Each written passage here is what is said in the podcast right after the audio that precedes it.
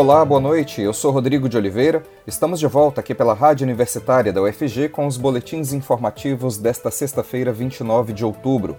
Você pode nos acompanhar pelos 870 AM ou pela internet no site radio.ufg.br e no aplicativo Minha UFG. Os boletins da Rádio Universitária estão disponíveis também em formato de podcast nas principais plataformas digitais. Conselho Nacional de Política Fazendária, formada pelo governo e por representantes dos estados, decide congelar ICMS sobre combustíveis por 90 dias. A medida ocorre em meio à forte alta dos combustíveis provocada pelo aumento do petróleo no mercado internacional e pela disparada do dólar. Mais informações com o repórter Delfino Neto. Pressionados pela alta do diesel e da gasolina, os estados decidiram nesta sexta-feira, dia 29, congelar o valor do ICMS cobrado sobre combustíveis por 90 dias. Até dia 31 de janeiro de 2022, o valor do imposto não vai mudar, segundo decisão tomada pelo Conselho Nacional de Política Fazendária, o CONFAS. Segundo a nota, o objetivo é colaborar com a manutenção dos preços nos valores vigentes em 1 de novembro de 2021 até 31 de janeiro de 2022, diz o trecho da nota da Confas. O Conselho é composto por estados, representantes do Ministério da Economia, como o ministro Paulo Guedes. A medida foi aprovada pelos estados como uma tentativa de os estados ganharem tempo para que o projeto que altera a forma de cobrança do tributo não seja aprovado no Senado, do jeito que foi aprovado pelos deputados na Câmara. O ICMS sobre os combustíveis é cobrado considerando uma média de 15 dias dos preços nos postos. Portanto, quando o valor dos combustíveis sobe, o valor cobrado pelo Estado também sobe mesmo que a alíquota se mantenha inalterada. Além do mais, a alíquota varia entre estados. Há estados que cobram um valor mais alto e há estados que cobram um valor mais baixo. Eu sou Delfino Neto para a Rádio Universitária.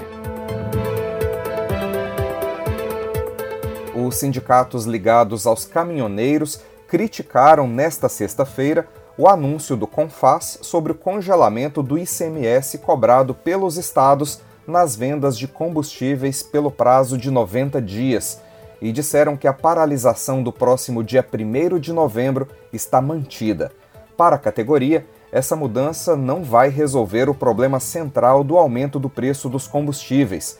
De acordo com a categoria, congelar o ICMS, mas manter a paridade dos preços de importação significa perda de arrecadação para os estados e mais lucros para os acionistas da Petrobras. Pela atual política de preços da Petrobras, as variações do dólar e do petróleo no mercado internacional são repassadas para os preços dos combustíveis vendidos nas refinarias da estatal. Quando os dois sobem, os preços também sobem. O diesel já aumentou 65,3% nas refinarias só nesse ano de 2021 e a gasolina 73,4%. Ontem, aproximadamente 60 lideranças participaram de uma audiência pública promovida pela Frente Parlamentar Mista do Caminhoneiro Autônomo e Seletista. A frente acredita que o governo está pagando para ver se a paralisação do dia 1 de novembro irá prosperar diante da falta de negociação com a categoria. Segundo os caminhoneiros, a paralisação para o dia 1 de novembro está mantida. Eles querem que o governo reveja a política de preços praticada pela Petrobras. O governo federal chegou a cogitar um auxílio diesel de 400 reais para 750 mil caminhoneiros autônomos, mas a reação dos motoristas foi negativa. O auxílio proposto por Bolsonaro foi visto como uma ofensa. E em São Paulo, uma assembleia histórica com cerca de 200 jornalistas decide por paralisação no próximo dia 10 de novembro. A categoria se reuniu nesta sexta-feira em assembleia virtual e decidiu pela paralisação das atividades no dia 10 de novembro. Os cerca de 200 participantes não aceitaram a proposta das empresas de jornais e revistas da capital paulista. O presidente do Sindicato dos Jornalistas de São Paulo, Tiago Tange, disse que a Assembleia pode ser considerada histórica. Tange avalia que a proposta dos patrões está muito longe da reivindicação da categoria. Em reunião ontem, as empresas ofertaram um reajuste de 5% para os salários de até 10 mil reais e 500 reais de reajuste fixo para quem ganha acima disso. De acordo com o sindicato, também não houve avanço em relação ao PLR, que segue sem qualquer reajuste. A contraproposta dos jornalistas é de um reajuste de 5% retroativo a junho de 2021 e outro de 3,72% em novembro, além da manutenção da multa da PLR com 8,9% de recomposição inflacionária. O sindicato informou que vai levar a posição da categoria para as empresas e iniciar o processo de mobilização. A paralisação de 10 de novembro deve durar duas horas. Jornalistas de diversas revistas e da Folha de São Paulo já decidiram pela adesão à paralisação. A sucursal do jornal O Globo, em São Paulo, também decidiu parar. As redações dos demais jornais paulistas, principalmente do Estadão, devem decidir ainda hoje se acompanham ou não a Folha e o Globo. De acordo com um jornalista da Folha de São Paulo, ouvido pela rádio universitária sob a condição de anonimato, abre aspas, não adianta defender democracia em propaganda e pagar metade da inflação como reajuste. Fecha aspas. O jornalista da Folha contou ainda pra gente que a categoria conseguiu criar com a Assembleia de hoje um ambiente onde os jornalistas se identificam como trabalhadores que estão buscando o mínimo que é a reposição da inflação. E a Anvisa, Agência Nacional de Vigilância Sanitária, informou hoje que seus cinco diretores receberam e-mails com ameaças de morte em caso de aprovação por parte da agência da aplicação da vacina contra a Covid em crianças de 5 a 11 anos de idade. Ainda de acordo com a Anvisa, instituições escolares do Paraná também foram alvos de ameaças. Em nota, o órgão informou que, diante da gravidade do fato, já enviou ofício à Polícia Federal e ao Ministério Público Federal para a adoção das medidas cabíveis. Na última quarta-feira, nós noticiamos aqui na Rádio Universitária que a Pfizer informou que vai pedir autorização da Anvisa para aplicar sua vacina contra a Covid em crianças de 5 a 11 anos de idade aqui no Brasil. O pedido será enviado à Anvisa em novembro. Agora há pouco, a FDA, Agência Reguladora de Medicamentos dos Estados Unidos, autorizou que a vacina da Pfizer seja aplicada em crianças norte-americanas desta faixa etária. Após ser confirmada pela FDA, o CDC, que é o Centro de Controle e Prevenção de Doenças daquele país, vai estabelecer os protocolos dessa futura etapa de vacinação. A expectativa é de que a vacina da Pfizer já comece a ser aplicada em crianças norte-americanas de 5 a 11 anos de idade na próxima semana. A dose prevista para as crianças é de um terço da aplicada nos adultos. E falando em vacina contra a Covid, Goiânia vai disponibilizar 16 pontos de vacinação neste sábado, dia 30. Nesses locais, serão atendidos os adolescentes de 12 a 17 anos que ainda não receberam a primeira dose e idosos imunossuprimidos e trabalhadores da saúde que já podem receber a terceira dose. A segunda dose das vacinas da Pfizer, da AstraZeneca e da Coronavac também serão aplicadas nas 16 salas de vacinação. O drive do Shopping Passeio das Águas também funciona nesse sábado. De acordo com a Prefeitura, todos os postos atendem sem a necessidade de agendamento. Para mais informações sobre a vacinação em Goiânia, acesse o site Imuniza Gin. O portal é atualizado todos os dias após as 5 da tarde. E seguindo a orientação do Ministério da Saúde, a Prefeitura de Goiânia prorrogou a campanha nacional de multivacinação até o dia 30 de novembro. A ação, que estava prevista para acabar nesta sexta-feira, vai continuar em novembro, devido à baixa cobertura vacinal em todo o país. A campanha tem como público-alvo crianças e adolescentes menores de 15 anos não vacinados ou com esquemas vacinais incompletos. São oferecidas mais de 18 vacinas de rotina contra doenças como poliomielite, sarampo, febre amarela e catapora. 56 salas de vacinação do município estão disponíveis para a aplicação desses imunizantes.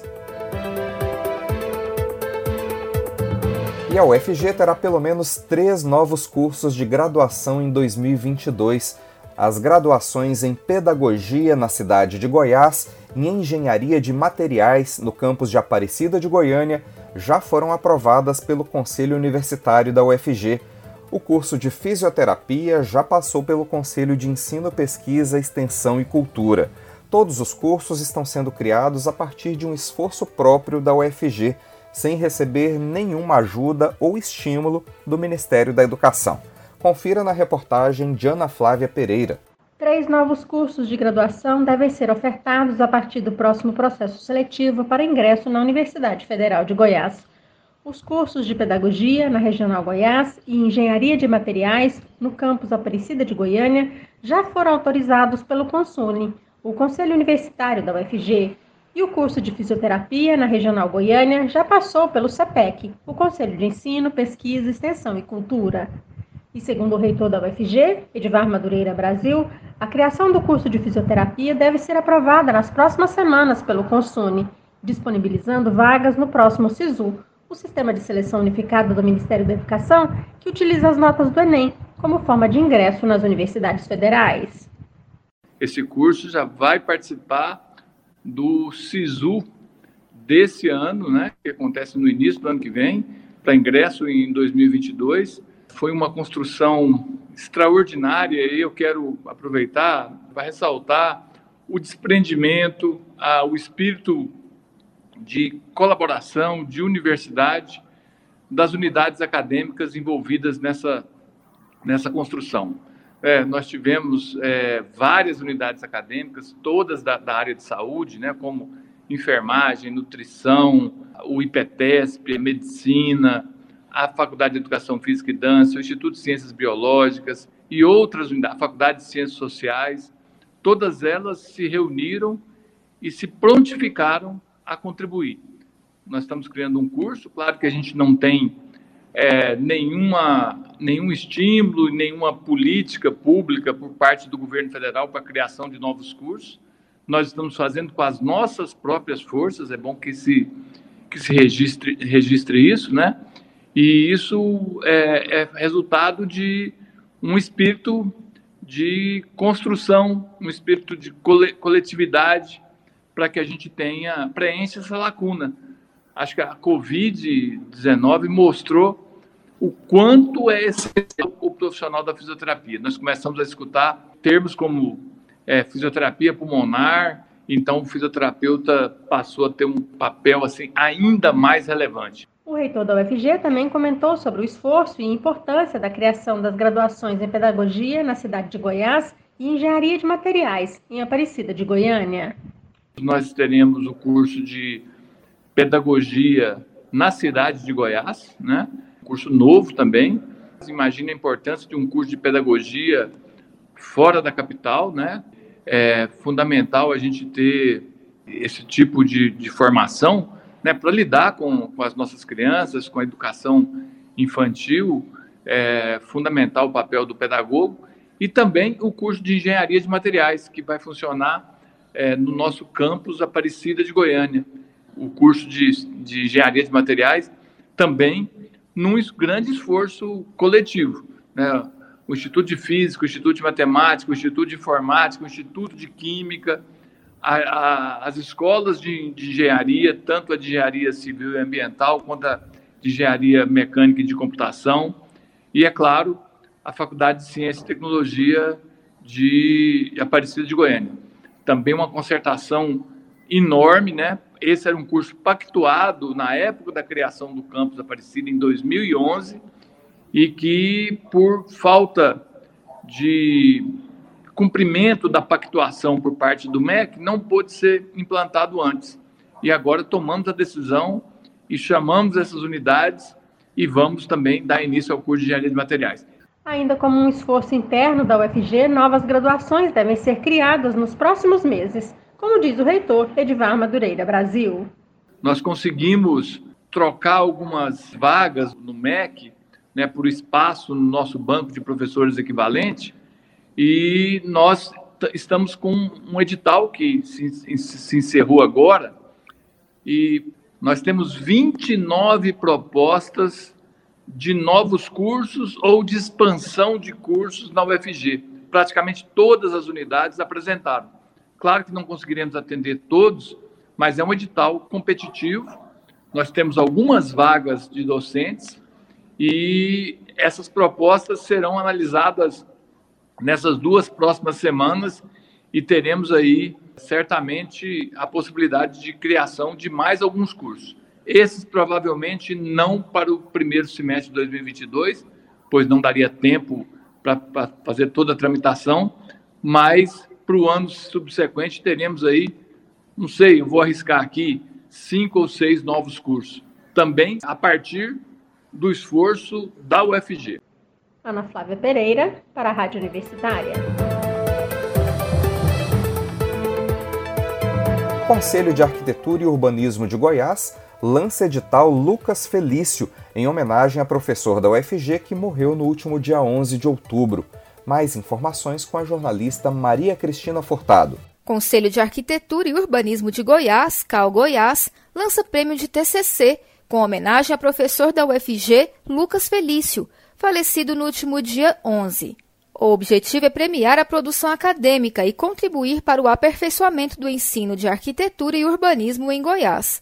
As inscrições para o edital do Prêmio Estadual de Trabalhos de Conclusão de Curso TCC 2021, professor Lucas Felício, devem ser feitas pelas instituições de ensino, de forma online.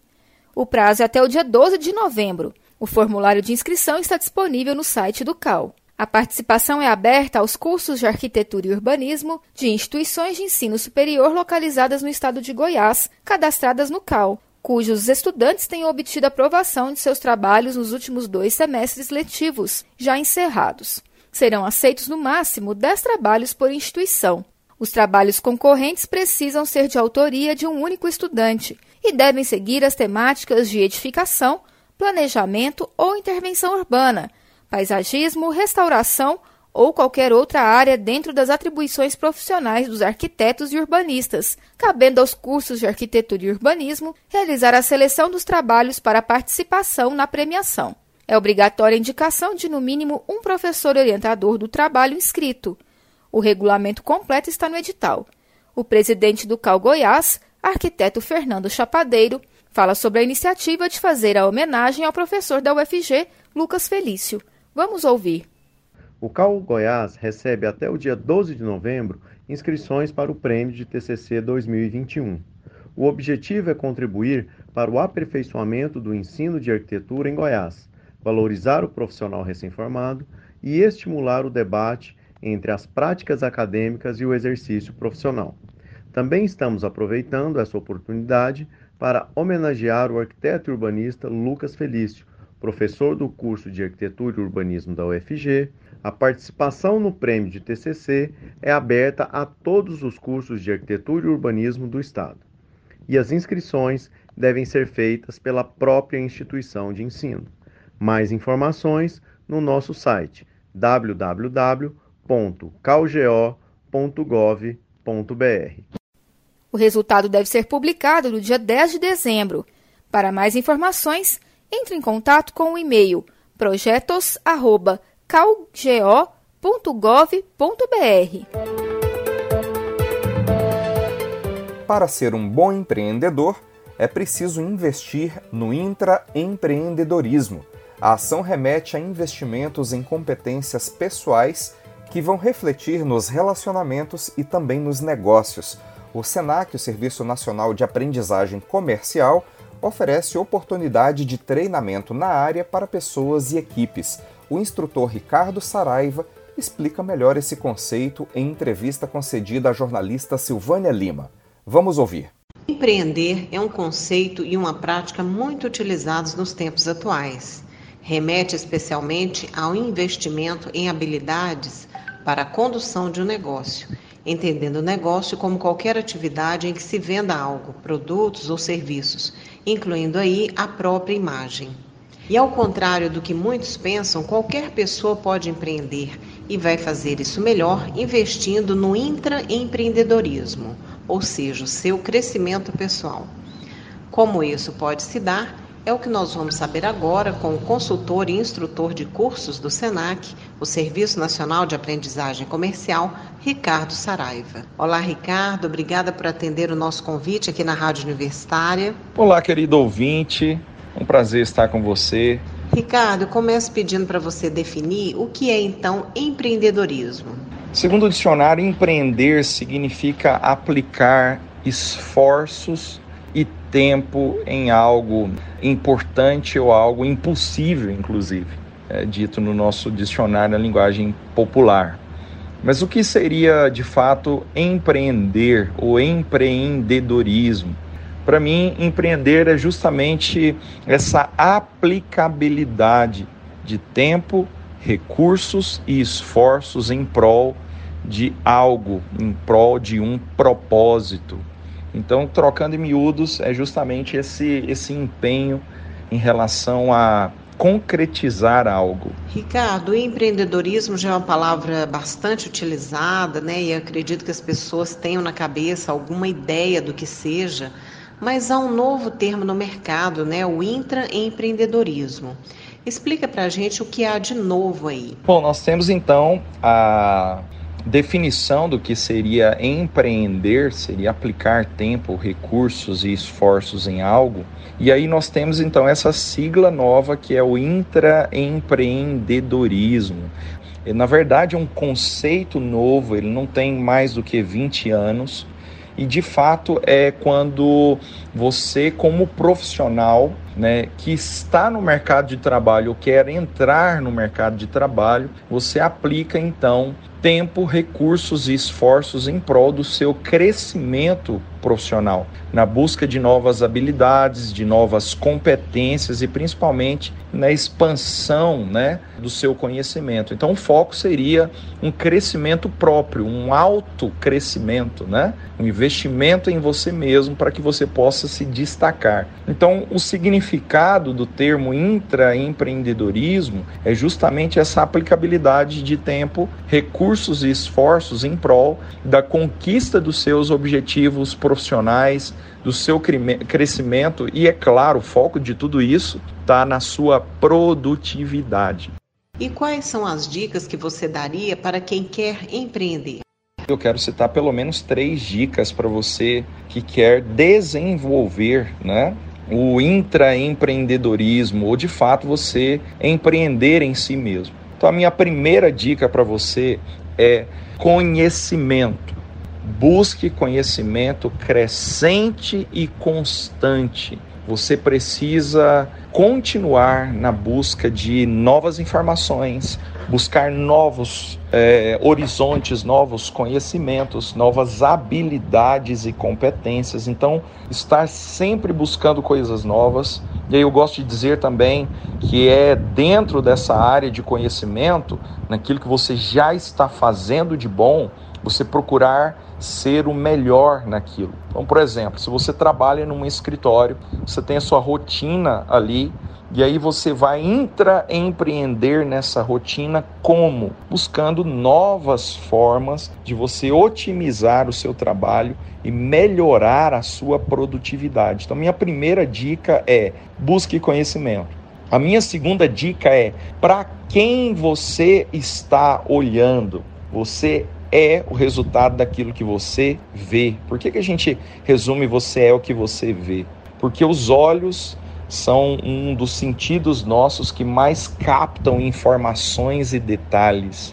Então, quando eu falo para as pessoas, olha, você é o que você vê, eu digo para elas que para quem você está olhando, quem são as suas referências.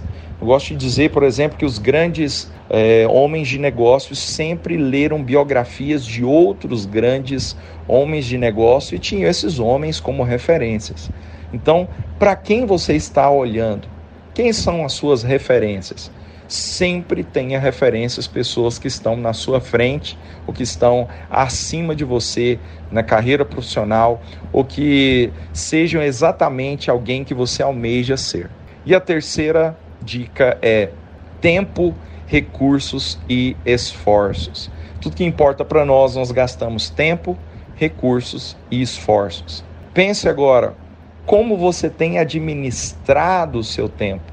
Hoje até os celulares têm aplicativos que mostram quanto tempo você gasta em cada aplicativo, né? Justamente com foco, inclusive acho que da Apple tá, traz como produtividade. Ele mostra para você como você tem administrado o seu tempo no que diz respeito aos aplicativos, né? Os, as eras digitais que nós estamos vivendo agora. Então, como você tem aplicado o seu tempo? Onde você tem empenhado os seus recursos financeiros? Você tem investido em você? Você tem investido na sua carreira profissional? Você tem investido em crescer? Onde você tem investido os seus recursos? E é claro, onde você tem investido empenhado os seus esforços? Você tem se esforçado em algo que não tem dado resultado? Você tem gastado uh, a sua energia, o seu tempo, as suas forças em algo que não é de fato aquilo que você tem como propósito? Então pense nisso como dicas. E quem quiser saber mais sobre o intraempreendedorismo, como pode conseguir mais informações ou mesmo ter um treinamento? Então, se você quiser aprender mais sobre exatamente o intraempreendedorismo, que eu saiba, ainda nós não temos cursos específicos para isso apenas cursos aí de inteligência emocional aplicada a um ambiente profissional que são muito importantes. Eu acho que você precisa desenvolver essas competências, né? É claro também é, você fazer um curso de coaching ou de perfil comportamental que possa realmente destravar a sua mente em relação ao potencial que você tem não explorado. Acho que todos nós temos um universo dentro de nós de criatividade que ainda não foi explorada e há a possibilidade da gente fazer isso. E é claro, eu acho que o ponto mais importante de tudo isso, fora o curso, fora uma habilidade que você possa, né, é você querer crescer. Se você trabalha com uma pessoa que ela não quer crescer, esse talvez seja o perfil mais difícil na qual eu tenho trabalhado nos últimos anos. É fazer a pessoa querer crescer, querer acreditar em si mesmo. Acho que esse é o primeiro ponto. Você precisa sempre querer crescer, querer almejar algo maior e é claro, lembrar que o propósito ele é muito importante, mas o processo é mais importante ainda. A maioria de nós quer chegar no propósito sem passar pelo processo. E o processo é lento, o processo é doloroso e você não pode sabotar a si mesmo. Esses dias eu estava na academia e pensando, né, foi me dado três séries de 15 e aí, quando eu fiz a primeira série, tranquilo, 15, na segunda eu pensei, eu vou parar em 12. E aí veio na minha cabeça, não posso me sabotar. Eu preciso passar pelo processo. E aí eu terminei as três séries de 15, fiquei pensando sobre isso. Pensei quantas pessoas querem chegar no propósito, mas não querem passar pelo processo.